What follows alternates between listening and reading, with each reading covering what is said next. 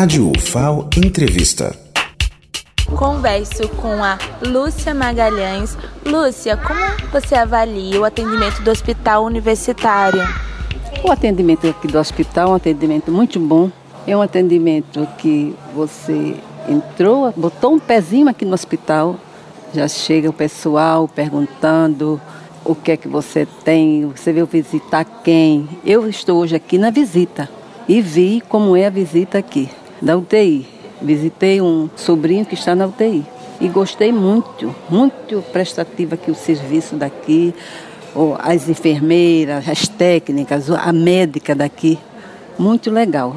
E em questão de medicamento também.